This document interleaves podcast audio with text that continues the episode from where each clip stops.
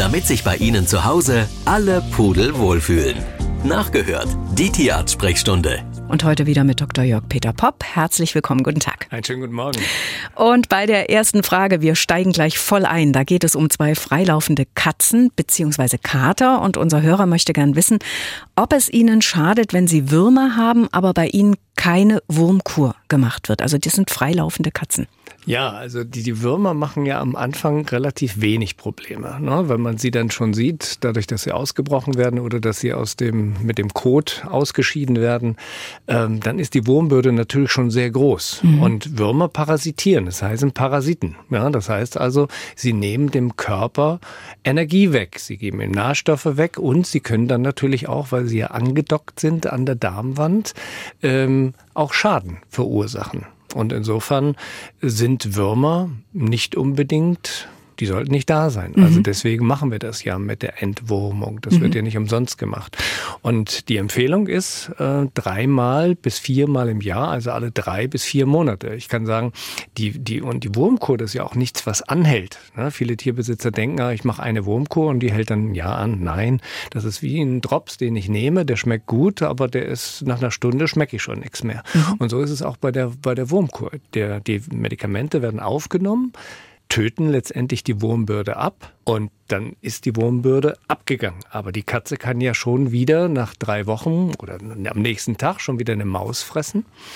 Und die hat dann Zwischenstadien oder auch Dinge, die sich weiterentwickeln können. Und dann hat die Katze eben nach einer, wir nennen das Präpatenzphase von der eigentlichen Infektion, bis die Würmer dann äh, zum mhm. Schaden kommen, sind ja dann drei, vier Wochen ins Land gegangen und sind wieder Würmer da. Mhm. Deswegen kann ich bei manchen Tieren regelmäßige Entwurmung durchführen und bei manchen sollte ich es einfach mindestens alle drei Monate machen. Kleine Zwischenfrage, diese Wurmkur, wird die im akuten Zustand nur gemacht oder auch vorbeugend? Nein, nein, das ist ja das, was wir ja auch immer bei den Impfungen sagen. Sollen wir Ihnen noch bitte eine Wurmkur mitgeben? Möchten Sie gleich für die nächsten drei, vier Mal was haben? Dann mhm. eben auch eintragen in den Kalender. Also Prophylaxe sollte immer betrieben werden. Man hat natürlich auch die Alternative, man muss keine Entwurmung machen. Na, wenn man ja. sagt, ich gebe Kotproben ab. Man kann ja auch die Kotproben, man sammelt am besten immer von drei aufeinanderfolgenden Tagen, dann ist die Trefferwahrscheinlichkeit größer. Dann machen wir so eine Mischprobe, die wir dann ansetzen. Und wenn man dann feststellt, ach, da sind keine Würmer da, dann hat sie auch keine Würmer. Dann kann man auch sagen, gut, dann machen wir die nächste Stuhlprobe in drei Monaten, bringen Sie wieder von drei aufeinanderfolgenden Tagen Kot und dann setzen wir wieder die Probe an. Jetzt geht es natürlich hier in der Frage unseres Hörers um freilaufende Katzen. Wie könnte man bei denen denn eine Wurmkur machen? Das geht ganz einfach. Also bei denen hat man ja auch die Möglichkeit, eine Wurmkur auf die Haut aufzutragen. Wenn es jetzt darum geht, eine freilaufende Katze, an die ich gar nicht rankomme, dann muss ich etwas tun, was ich in ein, in das Futter mit hineingebe. Mhm. Ja, das sind die einzigen Chancen, die ich dann habe. Mhm. In der nächsten Frage, ob es da um eine Katze oder einen Hund geht, das kann ich leider nicht erkennen. Hier in der Mail, da steht unser Pumi könnte eine Katze, könnte ein Hund sein, leckt sich seit zwei Tagen sehr oft am Hinterteil. Würmer sind keine im Kot zu sehen. Kann es die Analdrüse sein? Oder kann es sein, dass es mit einer täglichen Gabe von drei bis vier Sprühstößen Dental-Vitalspray zusammenhängt, was ich ihm seit circa anderthalb Wochen auf das Futter gebe? Geschrieben hat die Karin. Ja, ich, ich denke eher nein, dass es mit dem Spray im Zusammenhang steht. Es gibt eben natürlich auch bei den Tieren ein sogenanntes Afterjucken. Äh, viele haben eine Reizung der Analrosette. Das wäre eine der Möglichkeiten. Sehr wahrscheinlich aber eher, dass es mit den Analdrüsen im Zusammenhang steht. Wir können jetzt aus der Mail nicht herauslesen, ist das ein Hund oder eine Katze. Mhm. Insofern, wenn es ein Hund ist, kann man die Analdrüsen mal ausdrücken. Die reizen manchmal, wenn sie gefüllt sind. Und wenn es eine Katze sind, auch die haben Analdrüsen, auch die können Probleme haben und die versuchen dann durch Belecken dieser Analdrüsen zu entleeren. Mhm. Ja, also Würmer, natürlich können es auch sein, aber sehr häufig sind es Reizungen im Bereich des Enddarms bzw. der Analrosette. Und da habe ich letztens, Dr. Popp, was ganz Interessantes gelesen, über das ich eigentlich noch nie nachgedacht habe. Katzen können nicht kopfüber klettern, weil ihre Krallen dafür falsch herum sind. Sie müssen also den Baum genauso wieder runter, wie sie raufgekommen sind, mit Blick nach oben. Das habe ich noch nie gesehen oder ich habe noch nie drauf geachtet. Ja. Haben Sie das gewusst? Ähm, sie können es eben nicht anders machen. Das ist eine richtige Bemerkung. Genau. Also die, wenn Sie, wenn Sie merken, Sie können springen, na, mhm. dann lassen Sie sich ja auch, sage ich mal, wenn Sie rückwärts runtergehen, lassen Sie sich quasi so fallen. Fallen, ja. ja. Und springen tun die, sag ich mal, beobachten ja viele Menschen, dass die auf Möbelstücke klettern, was ist so zwei, zweieinhalb Meter hohe Schränke. Ne? Und wenn die dann runterspringen wollen, dann merken sie, dann laufen die eigentlich fast senkrecht runter mhm. und lassen und heben sich dann quasi ab, springen mit den Hinterbeinen nochmal weg und dann kommen die erst auf. Mhm. Ja, also das ist dieses Runterlaufen und dann das Absprung. Mhm. Ja, ja, ist vollkommen richtig. ne? Ja, ich meine, auf der anderen Seite, wenn man eine Technik hat, hochzukommen, hat man auch eine Technik runter. Und deswegen gibt's ja aber diese, sag ich mal, diese Hauskatzen, die vieles nicht gelernt haben. Und die sitzen dann da oben, da muss die Feuerwehr. genau, dann müssen sie gerettet werden, genau. So, und hier geht es auch gleich wieder um eine Mietz hier bei uns. Andreas aus Dresden hat geschrieben, seine Katze ist zwölf Jahre, die hat große Gelenkprobleme, Knie und Wirbelsäule. Das ist vor zwei Jahren diagnostiziert worden, schreibt er. Sie frisst jetzt seit zehn Tagen kaum noch ihr gewohntes Nassfutter, sondern nimmt fast ausschließlich Trockenfutter und Katzenstäbe, also wahrscheinlich so eine mhm. Leckerlis, zu sich, trinkt ein bisschen Katzenmilch, ab und zu niest sie. Das ist auffällig, Fieber hat sie aber nicht. Und seine Frage ist, woran könnte diese plötzliche Abneigung gegen das Nassfutter liegen? Das ist bei einer Frage bei der Katze immer ja, Zwölf Jahre mit den Gelenkproblemen und eventuellen äh, Medikamenten kann das? Ja, ja, Medikamente. Natürlich braucht eine Katze, die entsprechende Arthrosen und Gelenkveränderungen hat, äh, muss man sich überlegen, wie man diese, diese Schmerztherapie durchführt. Es gibt ja verschiedene Möglichkeiten von der Akupunktur über Physiotherapie, also verschiedene alternative Maßnahmen bis hin zu den ganzen Muschelextrakten, die es da gibt, bis ja. zu den, ja, homöopathischen Schmerzmittel. Also auf jeden Fall alles, was in die Schmerzkaskade eingeht und dann natürlich auch die Schmerzmedikamente. Und das muss man abwägen. Hat sie Nierenprobleme, hat sie keine Nierenprobleme. Also Abneigung jetzt plötzlich gegen das Nassfutter. Natürlich ist eine Katze so ein bisschen Nahrungsspezialist, ne? dass die sagt, naja, das schmeckt mir jetzt nicht mehr dann muss man eben mal was anderes ausprobieren. Da sie Trockenfutter noch frisst und natürlich auch diese äh, Schnäks, wie ich immer sage, diese Stäbchen, die jetzt nicht unbedingt gesund sind, ja, die schmecken der Katze halt, aber die sind jetzt noch nicht sehr förderlich für die Nierengesundheit. Hm. Ich würde dann natürlich was anderes ausprobieren, aber auch mal gucken, macht sie einen kranken Eindruck, braucht sie vielleicht doch mal ein Schmerzmittel, was man mal ausprobieren kann. Ist ja nur für ein, zwei Tage und dann merkt man ja sofort die Reaktion, oh, die Katze frisst wieder, mhm. die hat wieder mhm. Appetit. Natürlich also dadurch, dass sie Trockenfutter frisst, denke ich nicht, dass es mit der Maulhöhle zum Zusammenhang steht. Okay, weiter geht's. Und davon habe ich wirklich in den vielen Jahren, die, in denen wir jetzt zusammen die Haustiersprechstunde machen, noch nie was gehört. Hier geht es um zwei Katzen, männlich-weiblich, zwei Jahre alt beide, die Katzenakne haben. Mhm. Und unsere Hörerin schreibt, die Schuppenentfernung mit einer kleinen Bürste tut ihnen sichtlich gut. Kann die Ursache dafür, also für diese Akne, Futtermittel sein? Hm. Also die, die Akne ist meistens etwas, was im, im Kinn-Halsbereich auftritt. Das kann natürlich mit einer gewissen Form von Unsauberkeit sein, die äh, zum Zeitpunkt der Futteraufnahme stattfindet. Es kann aber auch eine eigenständige Entzündungsform der Haarbälge sein in diesem Bereich. Ne? Das kommt mhm. meistens in diesem Bereich vor. Ist mehr bei Jungtieren betroffen, zwei Jahre, dass das noch mit der zwei Jahreszeit, klar, kann auch mal vorkommen, ist aber behandlungsfähig und äh, natürlich muss man eruieren, woher das kommt. Sie sprach von Schuppen, also kämmt sie ihre Katze sehr viel. Ja. Diese Akne kann aber nicht auf dem, im Rückenbereich vorkommen. Das ist mir nicht so bekannt, dass es dort ähm, eine, eine Akneform gibt. Ja, ich will nicht sagen, dass es das nicht gibt, aber ähm, wenn Schuppen auf der Haut ist, immer ein Zeichen von trockener Haut, von Hautabstoßung, von vielleicht auch zu viel Bürsten.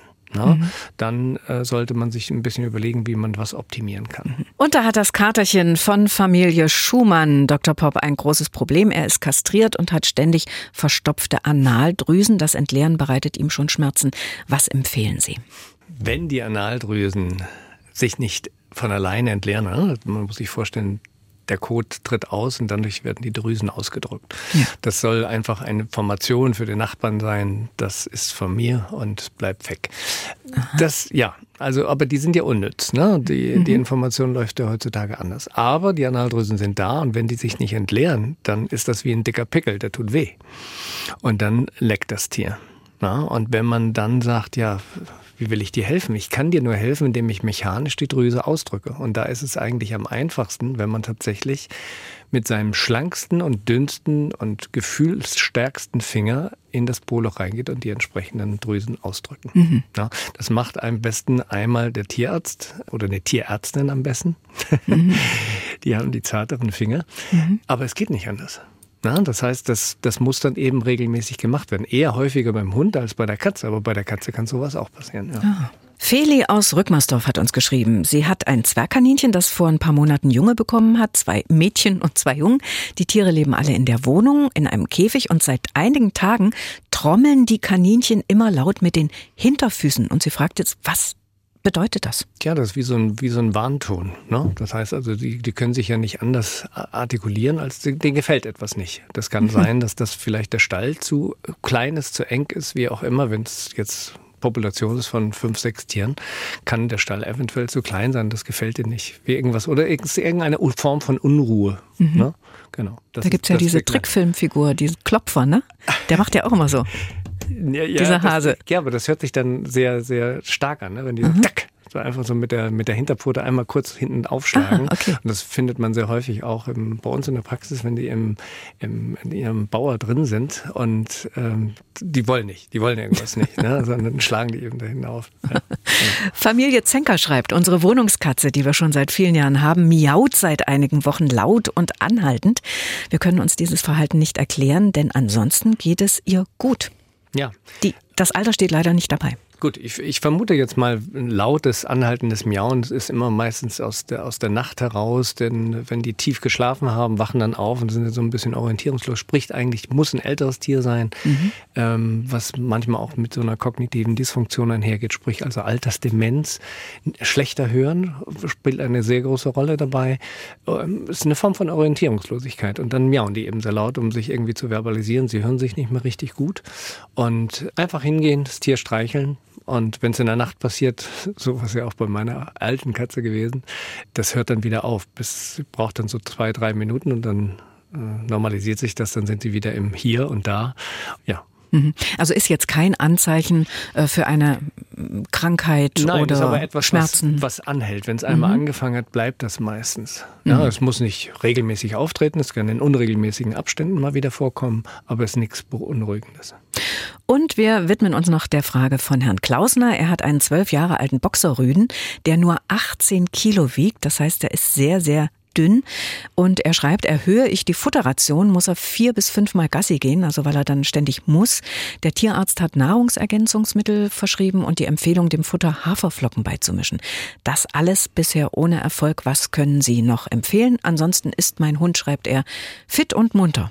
Also 18 Kilo für einen, für einen Boxer ist definitiv zu wenig und das muss ja in irgendeiner Form mit der Verdaulichkeit der Nahrung im Zusammenhang stehen. Deswegen ist mein erster Gedanke, wenn ich sowas habe, man muss die Bauchspeicheldrüse, die Nahrungsausnutzung, die Bauchspeicheldrüsenfunktion, wie auch immer, äh, labortechnisch aufarbeiten. Den Code muss man labortechnisch aufarbeiten. Ultraschall-Bauchhöhle ist essentiell. Ja. Natürlich muss man auch an kardiovaskuläre Erkrankungen denken, die dazu führen, dass das Tier abgenommen hat und die Nahrung nicht richtig verträgt. Also im Grunde genommen Herz-Kreislauf-System, ja, Boxer ist dafür immer gut, aber auch, wie gesagt, das äh, Verdauungssystem, Darm, Dünndarm und Bauchspeicheldrüse, Leber. Das sind so diese Bereiche, die ich auf jeden Fall in näheren Augenschein nehmen muss. Es gibt mit Sicherheit eine Antwort und auch eine Lösung. Mhm. Und da haben wir jemanden am Telefon. Schönen guten Tag. Ihre Frage bitte. Wir haben eine Miet, die hatte Husten. Das waren wir auch beim Tierarzt, haben alles eine Spritze gekriegt, sie hat Tabletten gekriegt. Das ist weg. Neuerdings niest sie vielleicht zehn, zwölf Mal hintereinander und im Halt ist das, als wäre irgendwie was drinne. Sie schluckt dann immer und, und leckt und leckt. Wie könnte ich denn das wegkriegen? Katzenschnupfen, alles geimpft. Mhm. Ja. Also ich denke, hier sollte man nochmal den Nasenrachenbereich aufarbeiten und das geht eben nur endoskopisch beziehungsweise auch über eine Computertomographie, dass man mehr Informationen über diese detaillierten kleinen Bereiche bekommt, wo die Katze jetzt anscheinend das Problem hat. Eine Therapie hilft nicht immer gleich irgendwie alles wegzukriegen. Ne? Man hat ja den Husten weggekriegt. Auch da wird ja eine Infekt im Bereich des oberen Respirationstraktes gewesen sein. Und jetzt hat sie Schnupfen. Das heißt, die Frage bleibt, war nicht der Schnupfen oder die Veränderung, die dort ist, die Grundursache auch für den Husten, der jetzt nur bekämpft wurde. Also eine symptomatische Geschichte. Ja. Und ich habe aber noch eine Grundursache und die, der muss ich auf dem Leim gehen. Und das geht eben nur mit etwas ausgefeilteren diagnostischen Methoden. Mhm, alles klar. Hier haben wir eine Frage, da geht es um die Tollwutimpfung für Hunde. Und die Frage ist, hilft diese auch gegen, Fleder, gegen das Fledermaus-Tollwut-Virus? Ja, also es ist so, das, die meisten Tollwuterkrankungen, die wir beim Menschen haben, die sind ja letztendlich durch diese Fledermäuse, die aus dem Ausland kommen. Ja, wir haben mhm. ja eigentlich nur importierte Tollwut beim Menschen. Ne? Die Wildtollwut im Moment haben wir gar keine größeren Probleme. Ja, aber inwieweit die Tollwut jetzt beim beim Hund oder bei der Katze hilft, wenn eine Fledermaus aus dem Ausland, die gar nicht hier nach Deutschland reinkommt, dem Hund hilft, würde ich sagen, ich denke ja, weil es eben ein, eine, eine Tollwut-Variante ist, die, glaube ich, dagegen auch hilft. Aber glauben heißt nicht wissen, ich müsste es jetzt nachlesen. Aber es betrifft ja eigentlich den Menschen.